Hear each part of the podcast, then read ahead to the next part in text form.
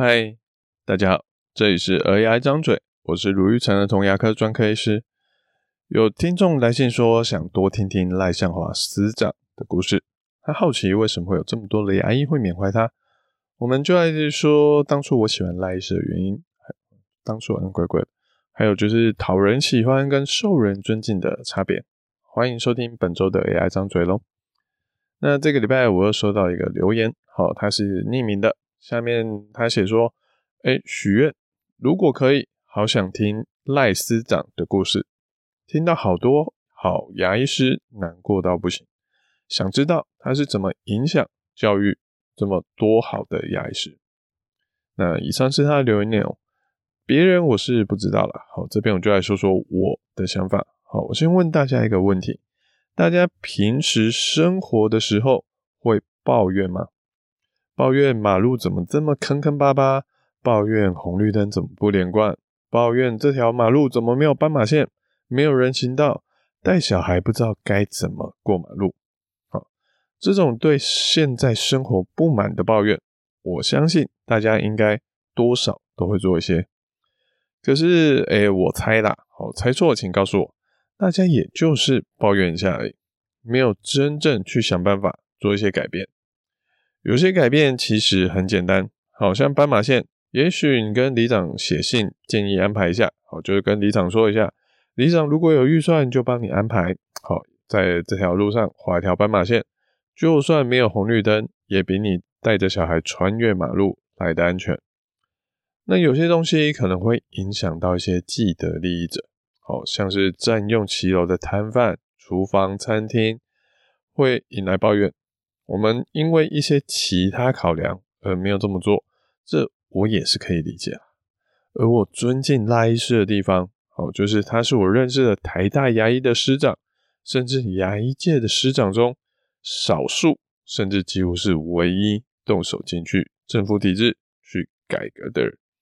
这就是我尊敬他的最大理由。我自己其实是个很不热衷社交的人。所以跟毕业的学长姐，好，或是诶、不要说毕业学长姐，跟我当时还在学的，就是彼此有遇到学长姐跟老师师长的交流，其实是很少的。所以平心而论，我觉得我跟赖医师的交情啊，嗯，并没有特别的好。我并不是因为平时跟他我们说麻吉麻吉的好关系很好，所以我才特别的缅怀他。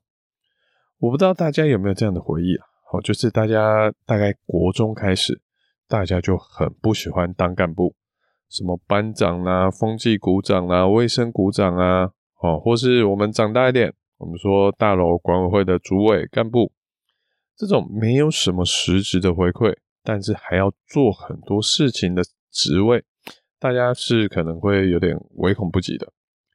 尤其牙医又算是一个相对收入比较高的行业。可能大家有时间，宁愿多去看一些病人，也很少人愿意去做一些这种吃力不讨好、更遑论去做出一些能改变整个体制的事情。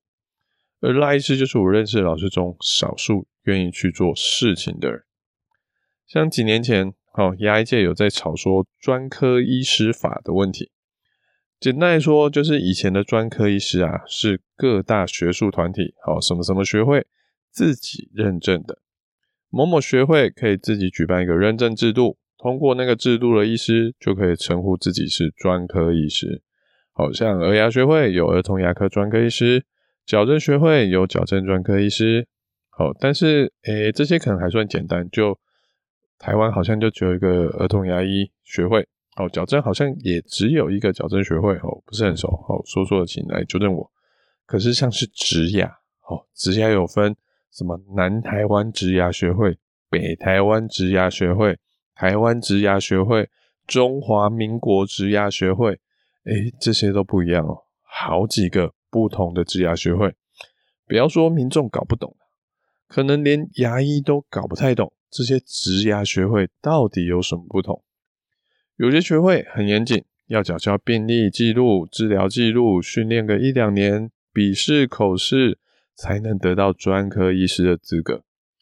有的呢，诶，可能只要缴个会费年费，考个简单的笔试，甚至笔试的考题，甚至答案都诶放出来给你了，造成这些同样都是专科医师，他的素质诶其实是很不一致的，对民众来说很没有保障，而且这其中还有另外一个乱象，是不是专科医师的也称呼自己是专科医师？好，这在儿童牙医我觉得就蛮常见的。某某诊所的广告文宣啊，或是诊所的跑马灯啊，都写说：“哦，我们诊所的儿牙医师是叉叉医师。”但这叉叉医师不是儿童牙医专科医师，他只是诊所里面负责看儿童病人的医师，而且还不是他看儿童比较厉害哦，可能是其他医师他不想看儿童病人。这个医师的资历比较新，哦，或者怎么说直接一点，比较菜，所以负责把别人不喜欢的病人接过去看而已。可是，因为我们刚刚说，专科医师是民间的制度，他并没有一个法可以管。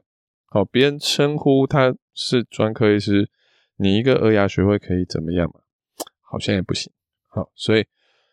所以，也许哈，病人还可以去告医生说说谎啊、诈欺啊，好，但是，哎，这东西真的就算真的告成，他能做出什么赔偿吗？好像也没有。而且，真正了解专科医师差别的人，病人不多，愿意为了这件事情再去举发、再去跑详细流程的，就又更少了。那其他医生就算知道，哎，是。有有某些医生在做这样的事情，好像除了碎念一下，我们也不能做什么。所以呢，呃，但我不知道是不是为了这原因去推专科法。好，可是就是前几年卫福部有在讨论把这个乱象纳入管辖，专科医师的的审查就要交由卫福部来做认证，要通过卫福部的审核。减少那些过过水、交个钱、随便考个试就可以得到的专科医师头衔，而专科医师也从此变成一个诶法律认证要通过某某资格才能得到的名词。如果你不是专科医师，还自称专科医师的，可能就会有违反专科医师法的嫌疑，那就有些吓阻的效果。所以，像推动，好说了这么多，像推动这个法，说实在，真的是一个吃力不讨好的工作，有。挡人财路的嫌疑嘛。虽然我没有实际参与修法的过程，但我就看到赖医师那时候还是心口司的副司长嘛。好，就是当时心理健康跟口腔健康，它是同一个单位去做管辖的。那那赖医师是这个心口司的副司长。哦，可是正的好像是心理系的，是不是？好，所以。所以严格来说，他可能就是口腔这一块的主事者了。哦，我就看到赖医师就在北中南开了不止一场哦的座谈会，很真诚的在跟各地的医师沟通，为什么要推这个法？那推过这个法有什么影响？我们制度要怎么做？他的态度不卑不亢的，没有跟一些我觉得诶、一些缺乏逻辑的医师恶言相向，说什么啊，通过这个法，我诊所就混不下去啦之类的。也不会因为说他现在实质上就是卫福部呃有关口腔健康的可能最高官员之一，就摆出颐指气使的态度。好，这就是我对赖医师印象深刻的事情。所以我在之前的集数有说哈，做这个事情它其实是一个吃力不讨好的事情，但有人愿意这样做，我们真的是满怀的感激。那失去了一个愿意动手去改革的老师，这个对。牙医界，或是我们刚刚说，这影响层级其实很大一部分是跟民众有关系啊，所以失去这个老师对民众的损失是很大的。那其他还有关赖医师的故事哦，我是觉得他有点就像是一个很亲和的大哥哥的感觉，虽然岁数他跟我们是真的有一段差距了哦，可是像戏上，我们戏上都会定期举办运动会，还会带着老婆小孩一起参加。一起甚至一起下去比赛，忘年会喝春酒，可能会上去唱个一两首香港歌。好，因为赖医师他是香港的校生，所以他的粤语歌哦唱得非常道地，非常有味道。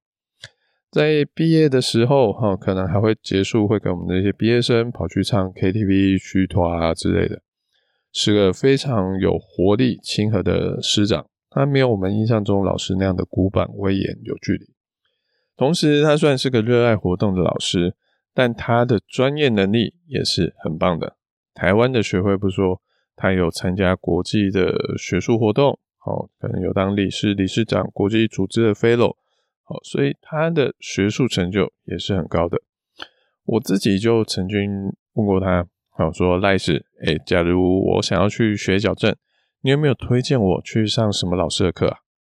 因为牙医系除了说就是系上的课程，你就是你在学校去学那些课程之后，你毕业后如果想要精进某个能力，通常简单一点就是去参加某些医师他举办的课程，相对比较快速就可以得到一些这个专业的一些能力。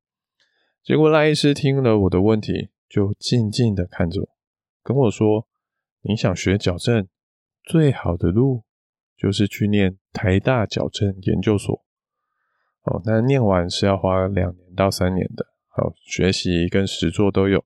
可是对赖医师来说，他觉得你要学好这个东西，这就是最好最该做的事情。这就是我对赖医师为数不多可是印象深刻的事情。他没有叫我去走一些捷径，他就说你要做，就好好的去把它做好。所以。我对一个好老师、好学长、好长官的想象，几乎在赖医师身上都看得到。他不是那种哎、靠着撒钱啊，会给你很多好处啊，每天请你喝饮料、吃点心，所以你才喜欢他的那种。他是那种你相信，哎、有他在，他会让我们整体的环境走向一个更合理、更有公平正义的一个人。所以，虽然我不知道别的医师是为了什么缅怀他，但我也完全不意外会有这么多人因为他的离开而伤心而难过。抱怨很简单，但真正挽起袖子去做事是很难的。所以，我也希望自己也能有这样的精神，不管是公领域或是私领域，都可以做到，不用去想着说啊，这种事情。就交给别人去做吧，啊，别人一定也可以，也可以去做到了。而是去想想看自己到底可以做什么。像前几天我带小孩回学校玩，我就发现了其中一个地图的标示，它的上下标反了。我觉得虽然看起来会很不通顺，我就写信去跟学校说有这个问题。那学校会不会改，或是说多久才改？嗯，老实说我不知道。但至少我有去努力过，我有去尝试过，不会说啊，算了啦，反正就这样子了。哦，就有这种放弃，就有这种呃被伤害过太多次，所以就不敢对这个社会抱持着希望的那种感觉。那在牙医的领域上，我的目标也是一样的，好，就是我不会去说一些只是讨家长开心，让家长觉得哇，来这边很值得、很爽啊。而是去说一些他们真正需要的话，推动豪氏牙套治疗不说哦，那像之前就曾经有个小孩，他已经全部牙齿二十颗，有大概十六颗都有严重的蛀牙，这种小朋友补牙齿对他来说已经没有任何的意义，就算他实际上可能可以补，但他整体的蛀牙率、清洁状况、饮食习惯就是糟糕到不行。我就跟爸爸说。他的牙齿，如果你想要好好的留下它，至少都要做到牙套。结果爸爸就很生气啊，气到留下一颗星的评价，然后抱怨我们说：“哇，你们真的是好专业啊，不自费就不做了，然后不不收牙套就不会看了。大家快来看看他们多专业啊！”我知道跟着爸爸说：“哎，我们补补看，可能爸爸会比较开心。”但后续结果就是小孩反复反复十六颗嘛，每个月轮流有一颗在蛀牙，就够爸爸去跑牙医诊所的。然后可能一颗一颗就从抽神经，然后拔牙，哦，那对家长对小孩来说只会是更辛苦的状况。我就想到赖医师在专科医师法跟我们提过的话，他说专科医师其实说实在，它是一个荣誉的制度，你拿到专科医师。你可以治疗的项目还是不变，因为现在法律没有规定说什么什么治疗只有专科医师能做。其实只要牙医系毕业，哦，一般医师就是刚毕业的牙医师能做的治疗，跟毕业五年后、十年后，或是跟有专科医师能做的治疗是一模一样的。而且健保他也只认你做了什么治疗，专科医师做的治疗跟一般医师做的治疗拿到的健保点数也都是一样的。所以专科医师他并没有一个实质的好处，它代表的其实是更多的责任，你必须要做得更好，你不能借口说哦，我对这个东西其实不懂了，所以我做差出问题是应该的。专科医师代表的是对于该项目、该科别做得更好的品质保证，所以。对于刚刚那个爸爸，我并没有给他一个随便补补，预期大概半年内就会再蛀牙的选项。我有给他的是干脆拔掉，彻底解决这个问题，或是他要另寻高就去找愿意帮他随便补补的医师。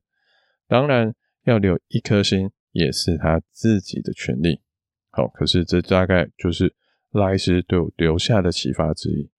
我希望自己能够，就算会得罪人，还是愿意去做我认为正确该做的事情。大家对好老师、好长官的想象是什么？或是大家有遇过什么尊敬的老师、尊敬的长官吗？欢迎留言或来信跟我分享喽。好，感谢大家的聆听，我是卢玉成和童牙医。如果你喜欢我们这节内容，或有什么想听的主题跟意见想法，请在 Apple p o c k e t 上或 Spotify 上给我们五星评论、留言跟分享。我们下次见，拜拜。